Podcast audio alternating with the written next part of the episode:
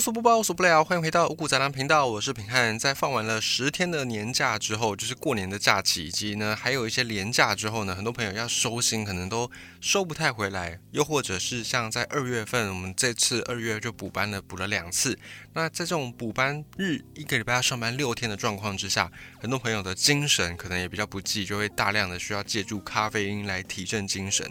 那么在日常生活当中，你想要摄取咖啡因，当然市面上有很多很多产品，但是大部分的人不外乎就是从两个地方，茶跟咖啡这两种饮料来摄取咖啡因为主。那么又在因为市场上的关系，还有大家习惯的关系，所以咖啡可能对一般的上班族来说，又比茶来的好入手、好取得，甚至是好冲泡。那么，在这个咖啡市场这么大的状况之下，就会有很多很多各式各样的咖啡产品应运而生。那么，在讲到咖啡，我们目前主要都还是讲两大类。第一种呢，就是现泡的咖啡。所谓的现泡，不是说现场泡出来的即溶咖啡，而是现场去磨这个豆子，然后在现场用这个磨好的咖啡粉去冲泡，这是第一种现泡咖啡。那另外一种呢，叫做即溶咖啡。目前我们一般在生活当中要喝咖啡，都还是主要透过这两个方式。你要么就是用即溶咖啡粉直接冲泡，泡热水就泡开了，直接喝；另外的，要么就是自己准备咖啡豆。烘豆是不是你自己来烘不一定，但大部分我们会是买人家烘好的。我们只是呢，可能用一个磨豆机把咖啡豆磨碎。你可能用手动的，或者你可能用。电动的磨豆机把咖啡豆磨碎，然后再看你是要用研磨的方式，还是用手冲的方式，你再去用不同的方法去来萃取出这个咖啡，不外乎就是这两大方式。那么呢，这两种喝咖啡的方式，假如你跟平汉一样，你是属于对咖啡并没有那么讲究的，我们只是要图一个咖啡香气，我们只是要图一个咖啡因的话，那你应该就对咖啡的这些种种风味。并不是很熟悉。上次你可能会听到一些很专门的这种咖啡师，他们就会跟你说：“诶，这个豆子有日晒的过程，然后或者是有水洗的过程，以及呢这个豆子可能有花香啦、果香啦，或者是什么坚果的香气啦、焦糖的香气等等。”你可能听这些术语，你就会听得不飒飒。你甚至呢还会怀疑说：“诶，自己是不是确诊哦？不然好像怎么都喝不出咖啡师所讲的这种味道。”但其实这个就是经过人家常年的训练，以及或许有些咖啡师他们本身就有。比较独特的味蕾的天分，所以他们能够去尝到一些很细微、很细致的风味，这个是人家训练的天赋嘛，加上他们训练的成果，所以我们一般人没有办法喝到这些味道，也算是很合理的。那即便呢，你跟平汉一样是属于这种，我们只是图一个咖啡香气跟咖啡因，或者图一份惬意的心情的朋友，你应该也能够分辨得出一般的这种即溶咖啡跟。现场去磨完豆子，在现场冲制出来的咖啡，你应该也能分得出来，这两种咖啡在味觉上、在口感上都还是不太一样的。那至于为什么咖啡的这种味道会有明显的差距呢？就是为什么你去咖啡店现场冲泡出来的咖啡，就是会比你用即溶咖啡粉泡出来的还要好喝呢？如果你说没有啊，我觉得都一样啊，我觉得那个现磨的咖啡跟用即溶咖啡粉泡出来咖啡都一样啊，我觉得喝起来都没差。那么平安在这边由衷的恭喜你，那你就可以少花很多钱，因为在成本上，其实用现泡的这个咖啡，它的成本是会比较高的，因为它背后还是需要比较多的工序，然后再加上呃成本的考量，就是你相对一样的量的豆子，你用。即溶咖啡粉，你可能就可以泡出更多杯咖啡。但是你如果是用磨的现场在泡的咖啡，那你的豆子的量可能就需要更多。所以在一定的成本之下呢，你能够喝到比较多杯的即溶咖啡。如果你是属于诶，我分不出那个即溶咖啡跟现泡咖啡的味道差在哪里的话，那么平安真的非常非常由衷的。不是讽刺，不是挖苦我，我是真心的恭喜你，因为就代表说你就可以喝比较便宜的即溶咖啡就好，你就可以少花很多很多的钱去购买这种现场冲泡的咖啡，包含在便利商店，他们有那个咖啡机，这个也算是现场冲泡的咖啡，而不是即溶咖啡。那这个价格也就是都比即溶咖啡还要再贵上一些，所以你就可以省下很多钱。那如果呢，你跟平安一样，你是属于。没有到像咖啡师那么样的精通，可是呢，你也分辨得出，诶，现场泡的咖啡跟即溶咖啡的差别的话，那我们今天就要来探讨为什么会有这个差别。首先呢，我们要对这个咖啡有一个概念，就是现场泡的咖啡跟即溶咖啡，它们的相对的关系就好比水果跟果汁，好比泡面跟手工煮的这个面条的差别一样，就是两者他们本来就是面对不同的客群的产品。像是如果你是有闲有钱的人，那你就会选择吃水果，因为一来比较天然，二来呢你可以吃到比较多的营养成分。那如果你属于比较忙碌的朋友，你可能没有时间去买水果、削水果等等，那果汁对你来说可能就是一个比较方便的选择。所以泡面啦，跟一般我们现场煮的面，或者像即溶咖啡跟现泡咖啡的概念，也比较类似于像水果跟果汁之间的这个差别。那么呢，现磨的咖啡粉跟即溶咖啡粉，其实它们在某一段过程制成是都一样的，到后端的制成才有一些差别。不管是现磨的也好，或者是即溶咖啡粉也好，都是要先收获咖啡的生豆。那咖啡生豆要经过烘烤才会变成所谓的咖啡豆。那在研磨之后呢，如果是研磨完就直接现场冲泡给你喝，这个就是现磨咖啡。那如果是经过研磨之后呢，又经过了萃取又经过了脱水的这个过程，然后才交到你手上的，这个就叫做即溶咖啡粉。所以即溶咖啡粉呢，比一般我们在现磨的这咖啡粉又多了一些工序，也就是萃取跟脱水。所以换句话说呢，即溶咖啡粉你可以把它想成是脱去水分的，就是已经脱水之后的现磨的咖啡。那光是这个脱水这个过程，就足以让现磨咖啡跟即溶咖啡产生了截然不同的风味。因为呢，水分要把它去除掉，这个过程本质上是一种物质的分离，就是我们用一些手法，用一些手段，强制的把咖啡粉里面的水分给它抽出来。那抽出来的过程当中呢，有一些。在物理的性质上面，跟水蛮相似的东西的成分，也会跟着水一起被去除掉。包含什么？包含咖啡的香气。咖啡的香气是来自于很多的香味的物质。那这些香味物质在咖啡粉脱水的过程当中，也会跟着水分一起被去除掉。所以这就是导致现泡咖啡跟即溶咖啡粉味道上有差异。这个就是那个关键点。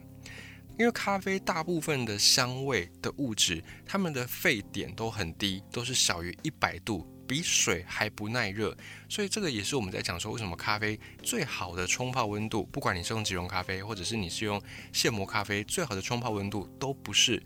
摄氏一百度的水，而是要稍微再低一些，大概是八十五度左右。所以这有名的这个咖啡连锁品牌，也就用这个八十五度。来当做他们的店名，也是在这个地方。因为呢，大部分的咖啡里面的这些香味物质，它们的沸点就都小于一百度。当然，也有超过一百度的香味物质在咖啡里面，但相对的就比较少。而这些低沸点的香味物质，它们是比水更容易蒸发掉的，也就是在脱水的过程当中，它们是跑得比水还快，流失的比水还要多。因此就导致为什么传统的这种即溶咖啡粉。它通常喝起来感觉是没什么味道，就是只有一个苦味，然后顶多是呃有一点点咖啡的香气。那在口感上面可能也就是比较单薄，没有像现泡的咖啡如此的丰富。原因就在这里。那你想说，既然关键在水分，我们已经知道了嘛？那有没有办法把这个水去掉，但是把香味的物质留下来呢？关于这一点，不止我们这种凡人想得到。在做食品科技的这些食品工程师，他们当然也有想过很多的办法。比方说呢，把一开始脱完的这个水，它里面除了水，还有大量的风味物质嘛，把这个脱出来的水分再做一次分离，再把这个水跟香味物质再分离一次，然后再把它重新的加回到我们刚才的咖啡粉里面，这样子做能不能呢？当然也可以，那也实际上也有成功，所以你会看到说，在市面上有一些咖啡粉，即溶咖啡粉，它标榜说更加浓厚的香气，或者是更有咖啡的味道，他们可能就是用了这样的技术。还有另外一种技术呢，是把水从咖啡里面脱水的这个过程当中，本来是蒸发嘛，本来是让水分蒸发去脱水。那有的一些方法就是改成用升华的方式。那怎么样升华呢？就是先把咖啡生豆烘焙变成咖啡豆，把咖啡豆磨碎之后呢，先给它加水，让它变成是咖啡，再把这个咖啡冻成冰块，然后水分再把它变成真空，在真空的状态之下，这个水分就会升华。那这样子也可以达到脱水的目的，并且减少。香味的流失，这也是一个方式。那实际上也有运用在即溶咖啡粉的工业生产当中。可是不管怎么样，再加上成本这个因素之后呢，目前你还是很难做到百分之百风味的保留。就算是现场磨的咖啡豆，现场泡给你喝，都还是会有香气的损失。那更不要说用工业产线生产出来的即溶咖啡，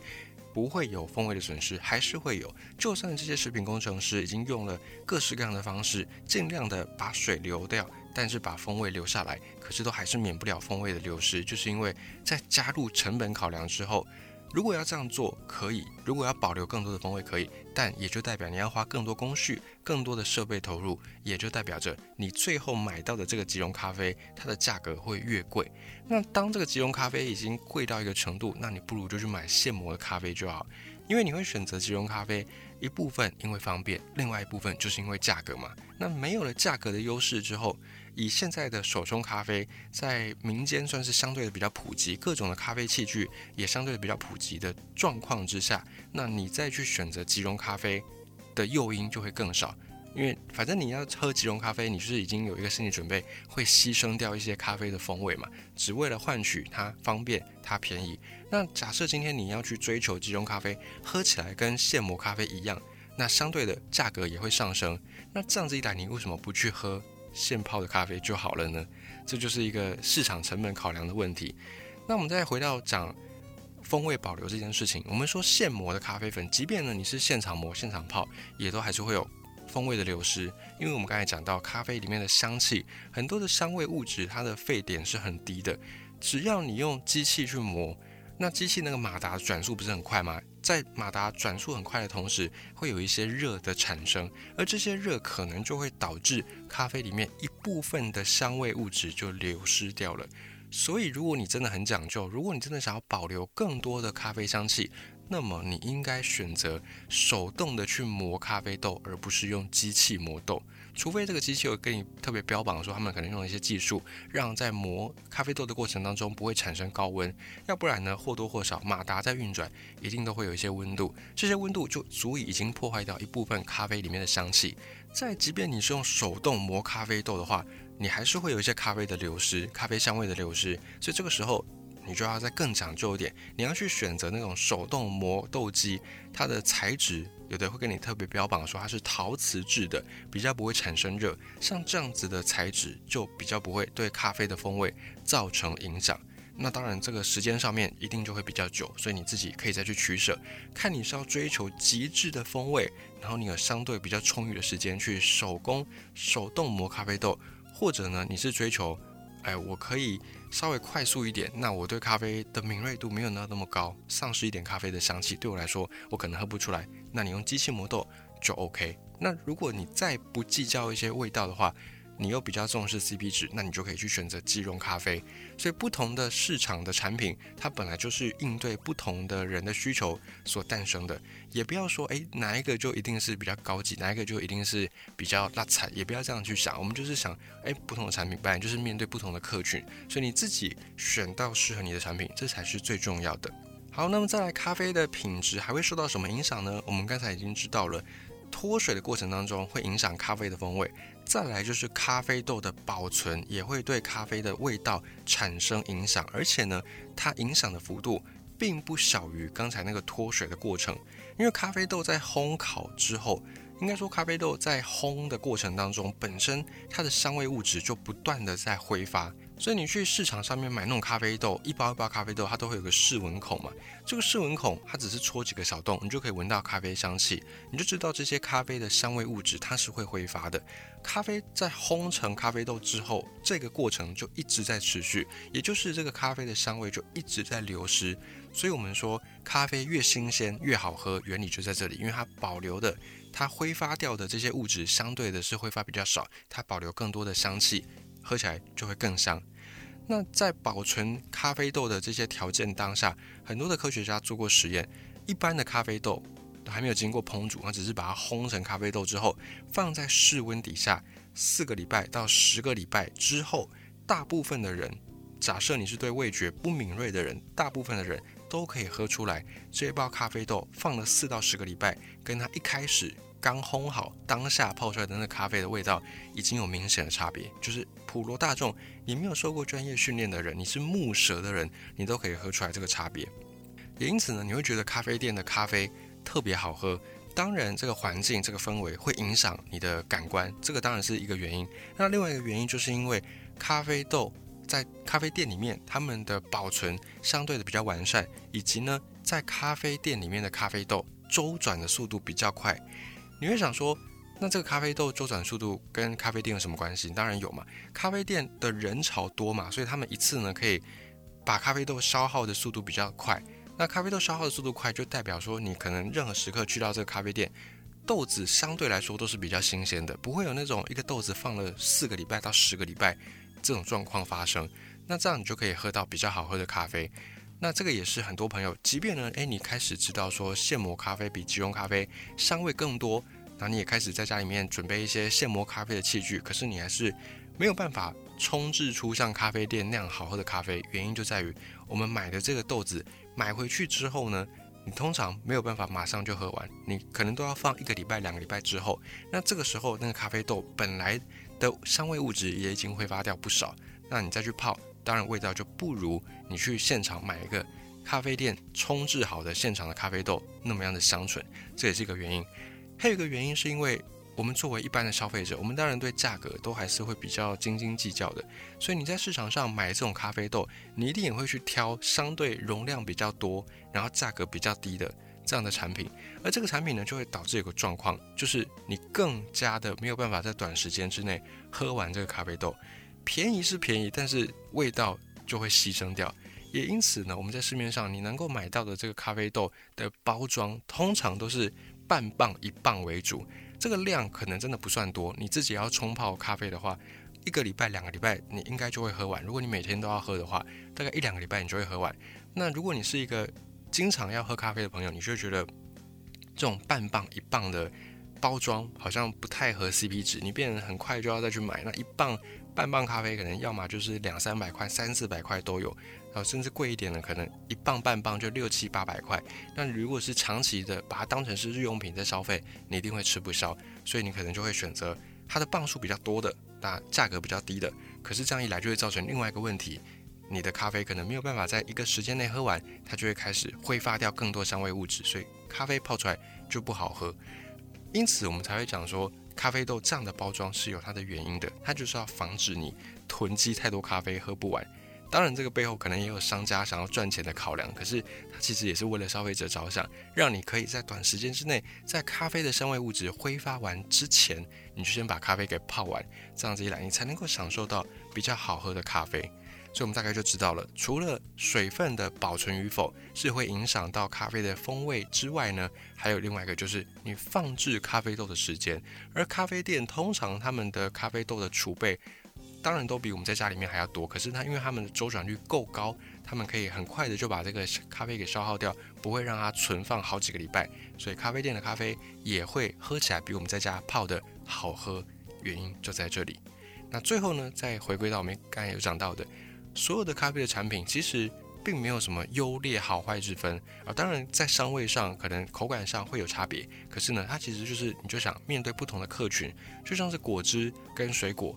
一样都可以提供给你一些营养素，但是适应到不同的人的生活形态。有的人喜欢水果，有的人喜欢果汁，那就都 OK 嘛。青菜萝卜各有所好。那么如果你喜欢今天的分享的话呢，也欢迎你在各大的平台找到五谷杂粮的 Podcast 频道，并且呢，你可以使用订阅的功能。当有最新的一集上架的时候，你就可以马上接收到最新的。更新讯息通知，以及呢，如果还心有余力的朋友，你也可以选择使用小额赞助的方式。别人在各大平台都有开通小额赞助的功能，你也可以选择用你适合的方式来进行小额赞助，支持五谷杂粮能够走得更长远，走得更久，并且也可以支持五谷杂粮能够继续制播多元的节目内容。